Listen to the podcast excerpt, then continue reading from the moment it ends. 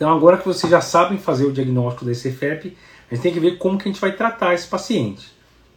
Também tem um outro problema, a gente já discutiu bastante de EC com fração de ação reduzida, a gente sabe que tem várias medicações que conseguem melhorar a mortalidade na EC com fração de ação reduzida, vários que diminuem a hospitalização, a gente tem um arcabouço aí absurdo para pensar em tratar esse paciente. E a ECFEP? A ECFEP daí é mais complicado, a gente não tem tanta evidência. O que é a indicação classe 1 para tratar um paciente com ECFEP? Que está na diretriz lá de 2018, não mudou para 2021. Se é primeiro utilizar diurético, se o paciente tiver qualquer sinal de congestão, como a dona Joana, né, ela estava lá com é, setores captantes base, edema de membro inferior, estágio jugular. Então a indicação classe 1 usar diurético para aliviar congestão. Aí pode utilizar hidroclorotiazida, usar furosemida, beleza.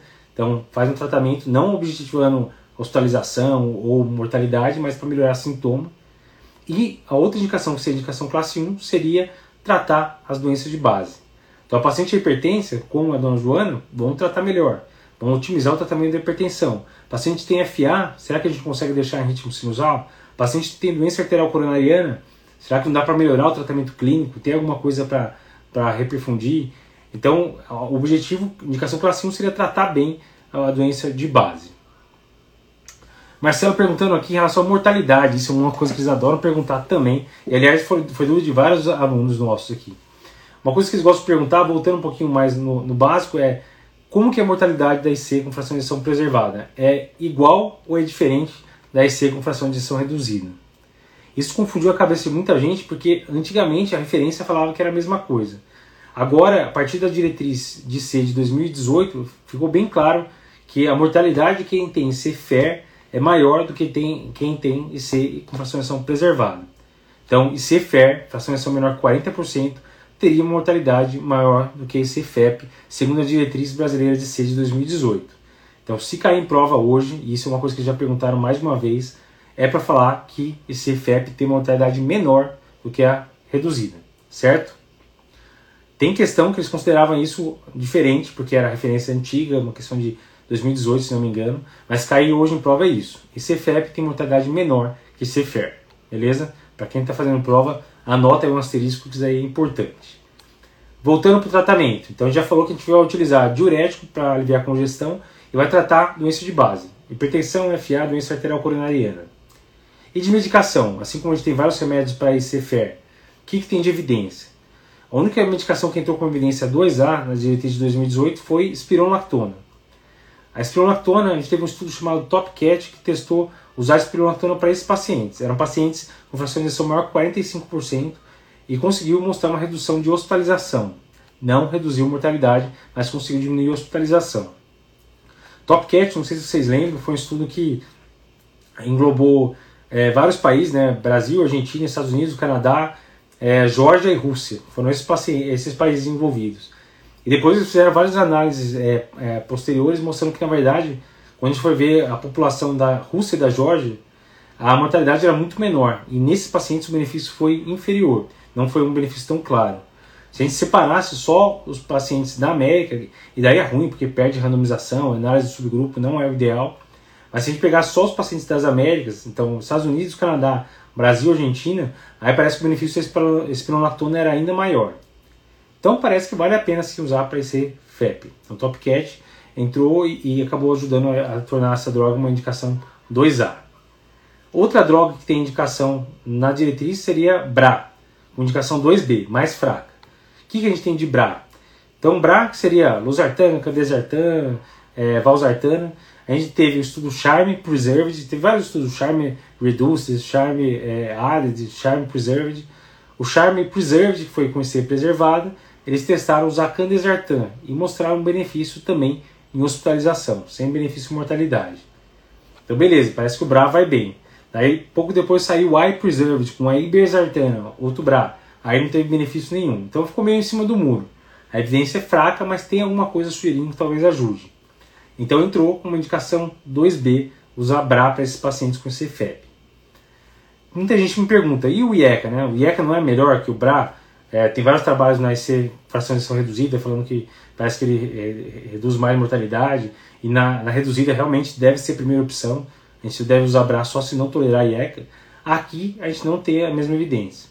Aqui a gente teve um estudo grande que chamou PEP-CHF, que foi com perindopril, lá atrás, foi em 2006, que testou perindopril, em um ano mostrou uma redução de hospitalização, mas quando deu dois anos do segmento completo, daí não teve diferença. Então a curva achatou e ficou sem diferença.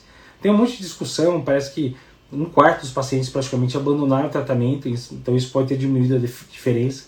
Mas a verdade é que a gente não tem evidência então, para usar a IECA para esses pacientes. Então, pacientes só com CFEP, aí eu não estou falando se é hipertenso ou não. Se é hipertenso, a gente vai tratar a hipertensão, aí você pode usar IECA, pode usar o que quiser. Mas usar só por ter CFEP não teria evidência. Então, o que tem evidência é basicamente isso: é espirulactona e BRA. É o que tinha. O que, que teve de novidade agora nos últimos anos? Depois que saiu o Paradigm, o estudo com sacubitril valsartana, o entresto, no cenário da fração de injeção reduzida, eles viram que era uma medicação revolucionária, conseguiu pela primeira vez é, diminuir mortalidade comparando com IECA, e daí tinha uma grande esperança que talvez na ICFEP também conseguisse ser um blockbuster. E não foi. A gente teve então a publicação do estudo Paragon, que foi exatamente nesse cenário, e bateu na trave, teve um P de 0,06, mas não teve significância estatística. Então não atingiu o endpoint primário e teve uma redução discreta de hospitalização, mas foi um intervalo de confiança de 0,72 até 1,0. Então, o Dr. Hamilton sempre explica isso, né? vai ter no curso de medicina baseada em evidências, mas se pegou no 1,0 intervalo de confiança, não tem significância estatística. Então, apesar de ter chegado muito perto, o estudo Paragon foi negativo. Então, foi um balde de água fria, sacubitril/valsartana não vai utilizar para todo mundo com CFEP. Outra droga que era bem promissora, que saiu recentemente, foram os inibidores de SGLT2.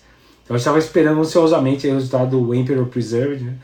é, saiu no Congresso é, Europeu em agosto, em julho já estava saindo um monte de site falando que o estudo tinha dado positivo, que é a primeira droga revolucionária que deu positivo, e a gente veio empolgado achando que essa é a primeira droga que diminui mortalidade na EC, FEP, né, fração de 50, e não foi. Foi um estudo positivo. Foi o primeiro realmente a conseguir é, atingir uma significância estatística no endpoint primário. Então, conseguiu reduzir o endpoint primário 21%, em que era morte cardiovascular ou hospitalização por IC, mas daí quando foi avaliar os dois separados, na verdade esse benefício foi às custas de diminuição de hospitalização. Não reduziu de forma significativa a mortalidade isolada. Resumindo, apesar de todas as maravilhas, as propagandas que saíram na internet, a gente continua sem nenhuma droga com benefício claro em mortalidade na ICFEP, certo? Não está em diretriz ainda, mas provavelmente inibidor de SLT2 vai entrar com uma evidência boa para utilizar, não classe 1, mas deve entrar um 2A aí para a gente utilizar os pacientes, que realmente tem dado respostas maravilhosas em CFER, paciente com doença renal crônica, então a gente está encontrando cada vez mais indicação. Essa cubitril valsartana, talvez entre algum, com alguma evidência, apesar do Paragon ter dado negativo, eles fizeram uma análise aí, juntando o Paradigm com o Paragon, né?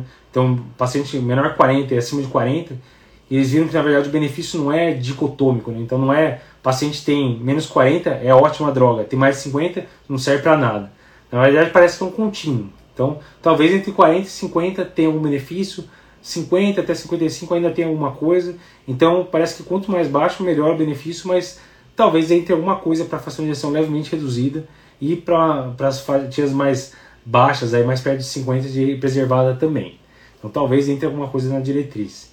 Mas a princípio, o que a gente tem hoje de tratamento é classe 1, continua sendo só diurético para congestão e controlar doenças de base, 2A, espironolactona e 2B, BRA. Inibidor de SLT2, empaglifosina, deve entrar também talvez como 2A, vamos ver o que vai ser a diretriz, e talvez sacubitril/valsartana entre com evidência mais fraca. Então é isso que a gente tem disponível, a gente não tem aquela droga que diminui mortalidade, que todo mundo tem que tomar. A gente vai ter que ver perfil. Um dos grandes problemas da ICFEP é exatamente esse, né? Na verdade, a gente tem é, pacientes muito heterogêneos. Tem paciente que é hipertenso, tem gente que é paciente que às vezes tem é, miocardiopatia restritiva, tem um monte de coisa que acaba englobando tudo na preservada. E, e talvez o, o, o, que vai conseguir fazer a diferença é achar o perfil certo do paciente para determinar o tratamento. Talvez colocar todos os CFEPs no mesmo balaio e não vai dar certo. Então, por enquanto, é isso que a gente tem. Relembrando o que é importante. Primeiro, pense em CFEP cara tem clínica de C e vê com fração de injeção normal, pense em CFEP, e daí pense naqueles critérios que eu falei. Tem critério ecocardiográfico que sugere disfunção diastólica? tem BNP elevado? Então vamos pensar se, se é. Se está em dúvida, deixa uma colinha aí, tira um print aqui que a gente vai deixar o H2FPF e vê se realmente não tem a pontuação que te faz pensar. Se for isso, tenta dar diurético, tenta controlar melhor as doenças de base e assim às vezes você vai conseguir fazer muita diferença para o paciente. Às vezes o paciente que está lá sintomático, está realmente é, desconfortável, você pode ajudar bastante o paciente mesmo sem ter uma droga milagrosa. Luiz está perguntando quando que deve sair a próxima diretriz. Talvez demore um pouco. A diretriz brasileira, a atualização da diretriz, a diretriz completa de C saiu em 2018, saiu agora em junho oficialmente, já saiu em junho de 2021 a atualização da diretriz, que já engloba vários trabalhos, os trabalhos para de dapaglifosina, empaglifosina né, ser reduzida, mas da empaglifosina na preservada saiu agora em agosto. Então eu acho que vai mais alguns anos aí para ter atualização. Não deve sair agora tão já, talvez um, dois anos, mas ainda não vai ter. A princípio, você não está em diretriz, mas tem estudos respaldando. Teria, teve outros estudos lá atrás, estudo que juntou aí com a sotaglifosina, que era o soloist mais o SCORD, que pegou quase 10 mil pacientes e quase mil tinham CFEP, e eles também viram que tinham benefício. Então, a gente tem um monte de trabalho saindo com esse preservado, e eu acho que só vai reforçar a evidência para quando sair uma nova atualização, a gente saber que tem que usar. Mas a gente vê cada vez mais inibidor de SLT2 entrando aí na rotina de todo mundo.